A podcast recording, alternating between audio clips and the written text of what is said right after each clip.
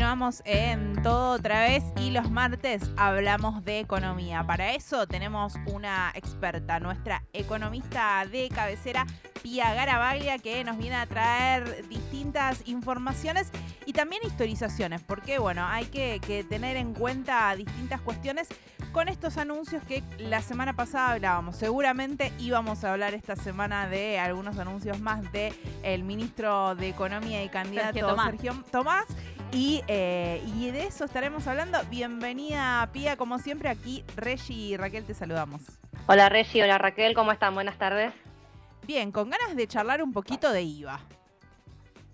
Así es, IVA, vamos a hablar, perdón por el mal chiste, a hablar sobre este tema.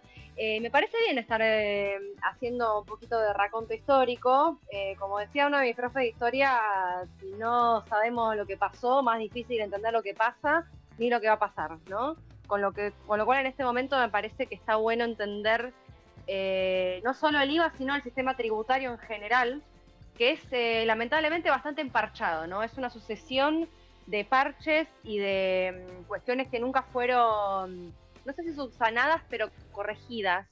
Eh, y el IVA no es la excepción. Y es una carga bastante importante.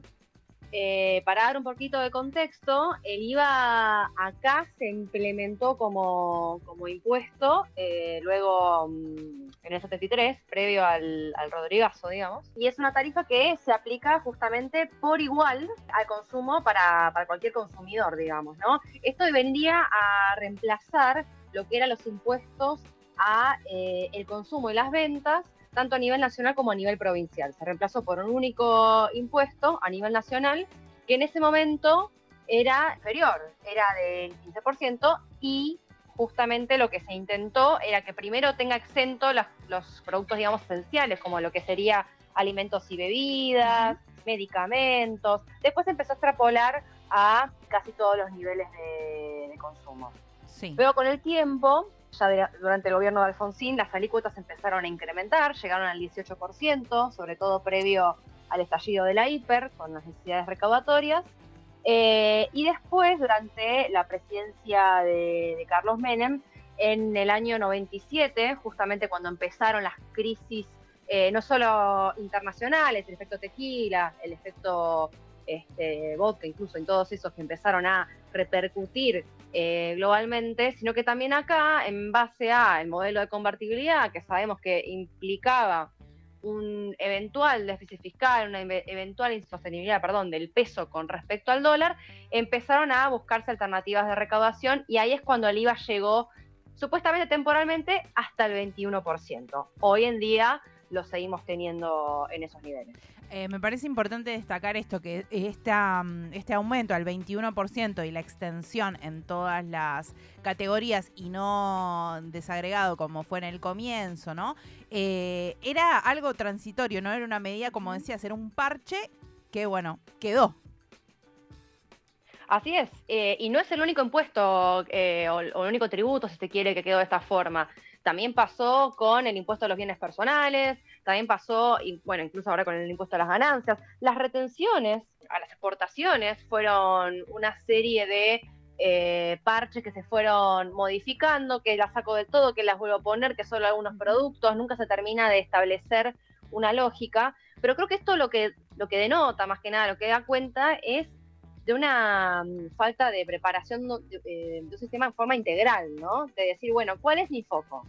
Porque eh, uno puede tratar de apuntar a usar, primero, la, cuál es la finalidad, ¿no? De para qué estoy recaudando impuestos, qué es lo que trato de financiar con eso, si yo quiero redistribuir, si yo quiero invertir, para dónde lo quiero apuntar, a quiénes se lo quiero cobrar o quiénes pienso yo que deberían contribuir y en qué medida, ¿no? Justamente en base a, dónde, cuáles son los fuertes donde yo puedo tributar y eh, no debería pasar. Porque, por ejemplo, acá tenemos sectores eh, en la economía bastante privilegiados que, por ejemplo, no tributan. El sector judicial no paga ganancias, no paga el impuesto a las ganancias, es un sector de, salario medio alto, por no decir alto. Después, por ejemplo, tenemos el caso del petróleo, que si bien es algo que depende más del precio del commodity, puede estar bien, puede estar más arriba, puede estar más abajo, es un sector que paga un diferencial muy pequeño del impuesto a las ganancias y no hay consideración de si, es un buen, buen momento del precio del petróleo o no.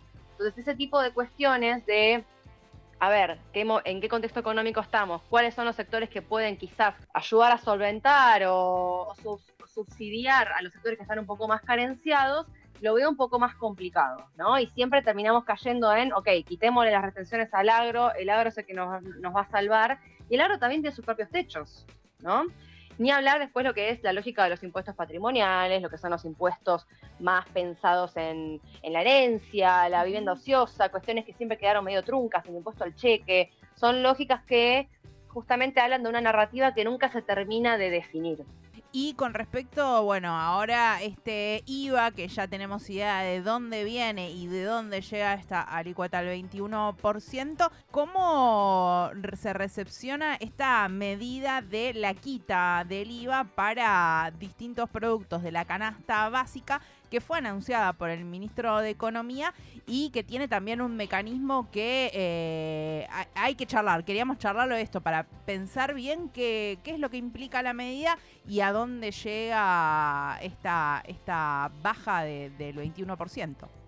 Lo que habíamos hablado la semana pasada, no sé si se acuerdan chicas, era que era, estamos hablando de medidas que apuntan a sectores que eh, están en una situación de ingreso medio alto que justamente teníamos un porcentaje muy grande del país que al no estar afectado, en este caso lo que hemos hablado, impuesto a las ganancias, quedaba fuera de la discusión. Ahora, este segundo capítulo, lo que se está empezando a ver es que se está empezando a eh, buscar los, los sectores de ingresos en medio tirando para abajo, justamente fomentando esa esa capacidad de consumo, ¿no? Sobre todo esto, en, los bienes que se trata de deducir em, el IVA son bienes de consumo diario estratégico y justamente para sectores que están necesitados, ¿no? Porque uno si está bien económicamente no va a consumir más en el supermercado. Capaz, bueno, puede cambiar un poquito la, no sé, más carne que, que leche si querés, pero a lo que voy, o más carne que arroz,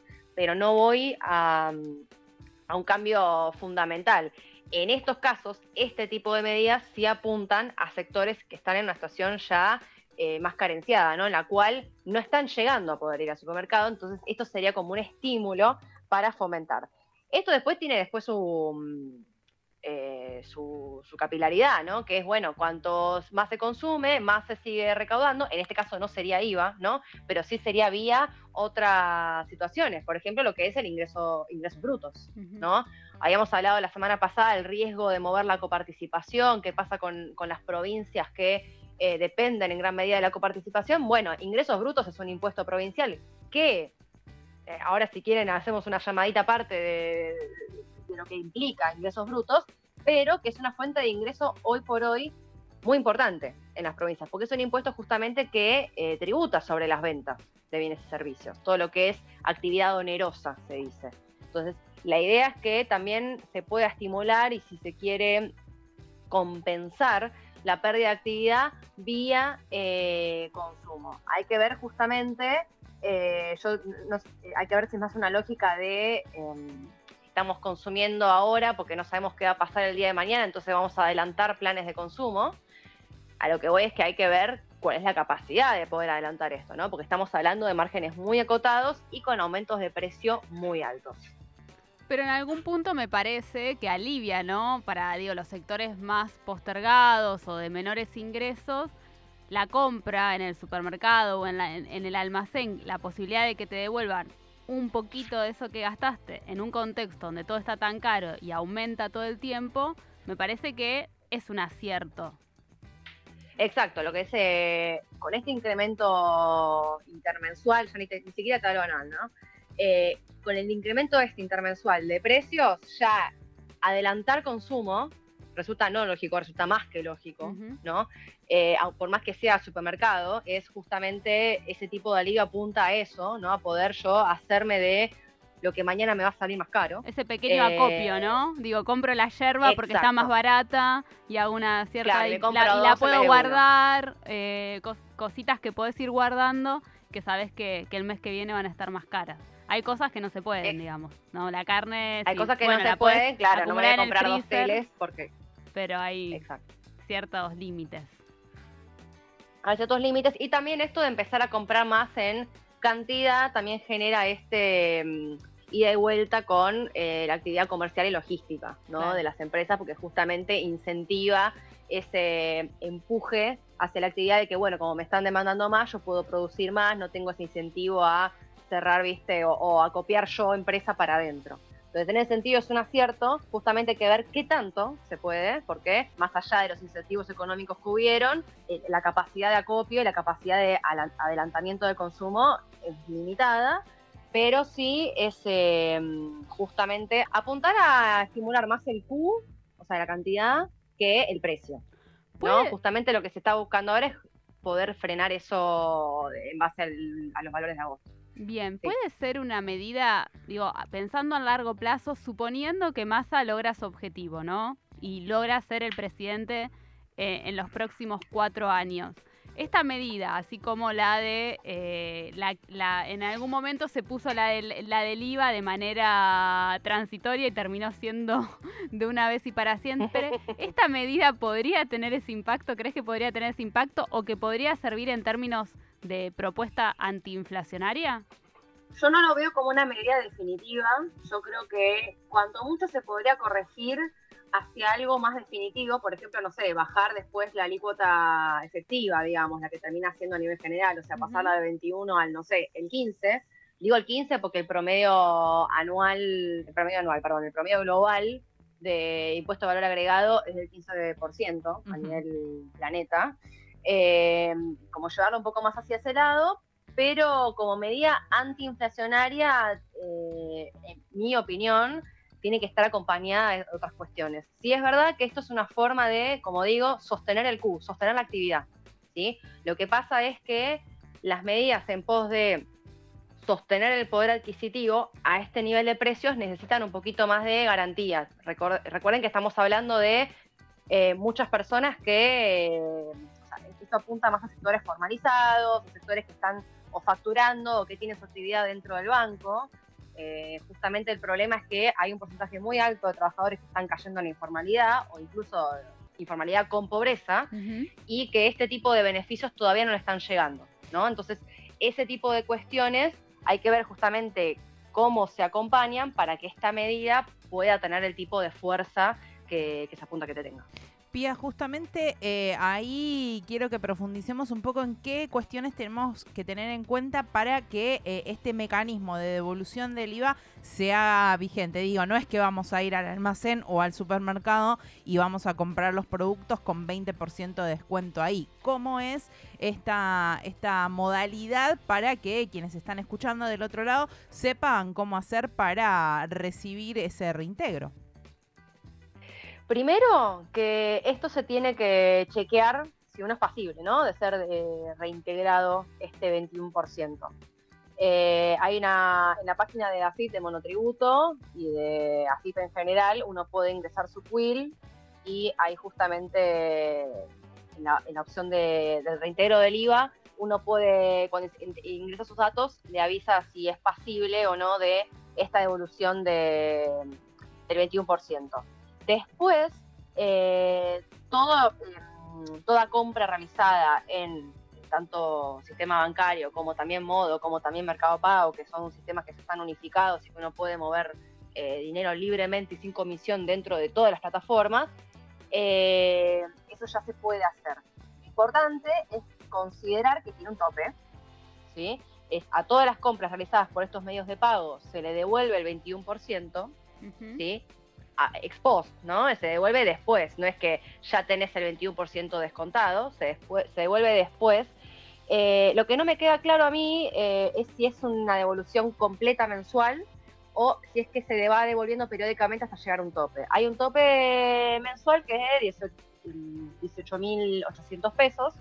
Yo no termino de entender si es un saldo mensual. Tengo entendido de que es un tope de una, de una compra total, que es no, no puede hacer una compra superior a X con la evolución superior a 18,800, ¿no? En este caso me parecería que sería eso. Entonces, la devolución no va a ser inmediata, pero sí va a ser devoluciones periódicas, simulando este adelantamiento o este, mm, este esta condonación del pago del IVA. Claro.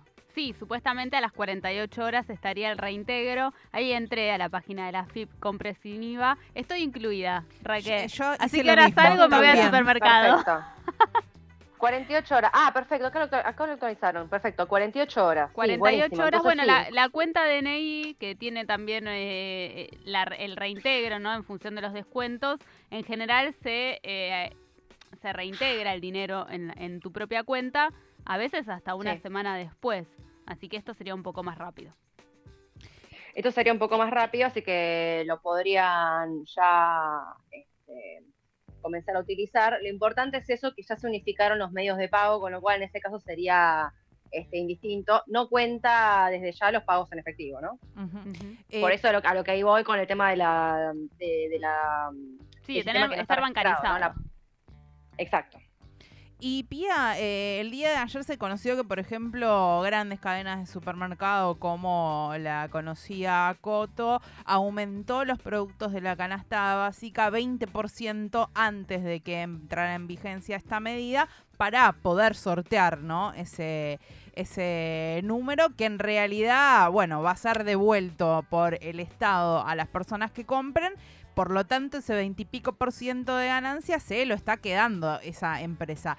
¿Qué tipo de mecanismos se em, pueden establecer para que esto no suceda o directamente queda en manos de la buena fe de los empresarios y empresarias? Eh, a ver, en definitiva el aumento, si- salvo que haya una normativa que apunte a, o sea, que se, prohíba, queda un poco a la voluntad porque después lo que los mecanismos de inspección que hay son muy, eh, tienen que ser muy minuciosos, tienen que ser voluntarios y requieren también de una capilaridad muy importante, o sea, tiene que haber o unas inspectorías masivas o mismo al ciudadano, controlando de yo esto no, no está el precio que yo lo que yo lo vi o que debería estar, entonces no lo compro o lo denuncio, ¿no? Eh, depende ya un poco de la, de la voluntad de eso, porque son cuestiones ya bastante difíciles de controlar, porque imaginen que comercios tenemos, sobre todo en los aglomerados urbanos, por todos lados. Lo que sí, viéndolo así a nivel macro, ese aumento de los productos de la canasta al 20 contra esta medida, lo que, o sea, en el grueso lo que termina haciendo es como una neutralización de ese eventual aumento, ¿no? Entonces, en definitiva, lo que, o sea, tratando de salvar, digamos, la, situación o de decir, bueno, de rescatar lo que se puede rescatar, es que, bueno, de- enfriaría este acelere que hubo de precios en última instancia, el costo lo estaría absorbiendo el Estado, veremos a qué consecuencias. Pía, como siempre, un placer conversar con vos. Esperemos que la semana ya nos endulzamos, ¿no? La semana pasada pedimos una medida que eh, directamente apunte al bolsillo de la gente en lo que tiene que ver con las compras de productos de la canasta básica. Bueno, tenemos esta Lo pedís, lo medida. tenés. Ahora endulcémonos y la Vamos. semana que viene esperemos otra medida por este camino, ¿no? Pidamos más, pidamos más que todavía hay tiempo. Muchas gracias, Pía. Estaremos hablando la semana que viene. Gracias a ustedes, chicas. Hasta la próxima. Pasa Pía Garabaglia, nuestra economista de confianza que pertenece a Poco Ortodoxas, economistas con perspectiva de género, que sigue siendo importante. Más si conectamos esto que decíamos que esta elección que viene va a estar definida por la fuerza un poco de las mujeres feminidades que eh, tenemos la posibilidad de ahí inclinar la balanza. Tener en cuenta todas estas cuestiones hace, hace a eso porque cuando hablamos de economía y de eh, el ajuste a los bolsillos, siempre las mujeres seguimos estando ahí. Las más en- perjudicadas, ¿no? Bueno, de hecho, en el día de hoy publicó el Ministerio de Mujeres, Géneros y Diversidad eh, de Nación un, un informe donde se achicó a penitas la brecha salarial, en, en la, la diferencia ¿no? entre varones y mujeres, pero bueno, seguimos hablando de esto, ¿no? De brechas, de dificultades, en general somos quienes más endeudadas estamos, quienes más cantidad de horas trabajamos, porque trabajamos afuera de nuestras casas, hacemos tareas comunitarias y además el trabajo doméstico y las tareas de cuidado. Así que impacta muy fuerte la crisis siempre en todos, en todos los hogares, principalmente de los sectores populares, principalmente en aquellos donde están las mujeres ahí bancando la olla. Esta medida me parece que es importante para ese sector. Ahora se está discutiendo también el impuesto a las ganancias, eh, que es la medida de la que hablamos la semana pasada, que apunta a otro sector, pero que también en paralelo tiene que ver con este conjunto de medidas que está llevando adelante el actual ministro de Economía y candidato por eh, Unión por la Patria. Seguiremos viendo ahí también estaremos hablando de esta este debate sobre ganancias que bueno, el candidato a presidente Javier Milei se quedó dormido en el medio de la discusión. Bueno, bueno, bueno. Aparentemente no le importa tanto este impuesto. Cuestiones para tener en cuenta.